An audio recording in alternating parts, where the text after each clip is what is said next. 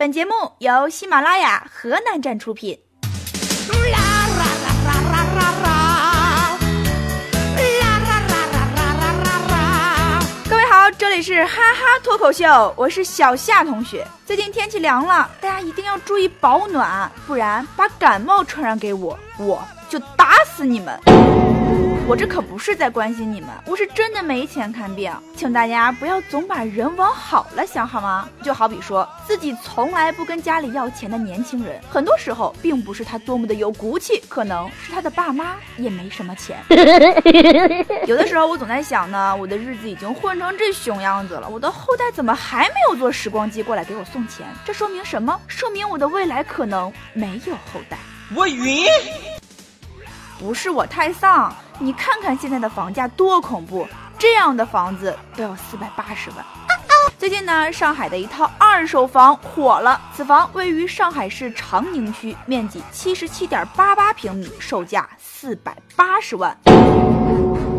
两个卧室之间隔着一条长达十米的跑道，啊，不是走廊，占了三十一点二一平米，而每个房间却不到十平米。主卧和客厅隔了十万八千里，不禁让我想起一句诗：“我住长江头，君住长江尾，日日思君不见君，共饮长江水。”想连个 WiFi 都难，很多人都说呢，这样的房子应该卖不出去吧？其实并不然，毕竟每个人的品味都不尽相同。所以说呢，如果想判断一个人的品味好坏，那就跟他谈恋爱吧。如果他不肯，说明品味还是可以的。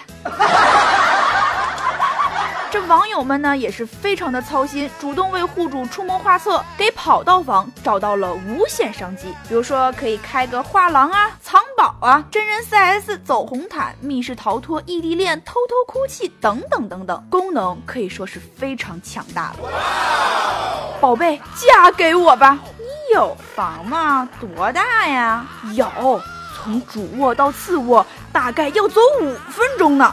讨厌，别说了，咱们什么时候去登记呀？我勒个擦！就在前几天晚上呢，亿万死宅的女神新垣结衣公布了择偶标准，她的要求很简单：第一，温柔；第二，喜欢她。那么要如何才能娶到新垣结衣呢？首先，你要有一套房子，然后必须有自己的浴室和卧室。那浴室呢，当然是用来洗澡的；卧室则是用来休息的地方。然后洗洗睡吧。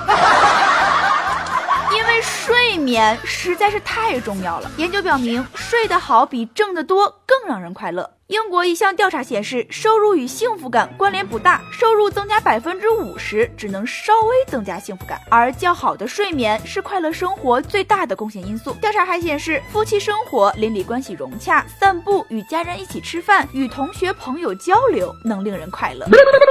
其实最主要的原因就是因为梦里什么都有，包括暴富。昨天晚上呢，我去一个阿姨家吃饭，饭桌上呢看见表弟无精打采的，我就随口问他，我说你精神怎么这么差呀？表弟说他现在上了初三，压力太大了，经常失眠，今天下午的三节课。都睡不着，你这样下去，以后怎么考清华北大呢？想当初我上高中的时候，那是非常的热爱学习，所以北大给了我们学校一个保送名额，但是我当时并没有选择去北大。一方面呢，是我不太喜欢北京的生活节奏；另一方面，是因为保送的那个人不是我。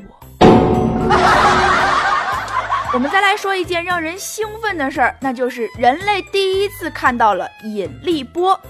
十月十六号晚上十点，国际天文界宣布了一次新的科学进展，首次直接探测到双中子星合并引力波及其伴随的电磁信号，这标志着人类历史上第一次使用引力波天文台和其他望远镜观测到同一天体物理事件，预示着天文学研究进入多信使阶段。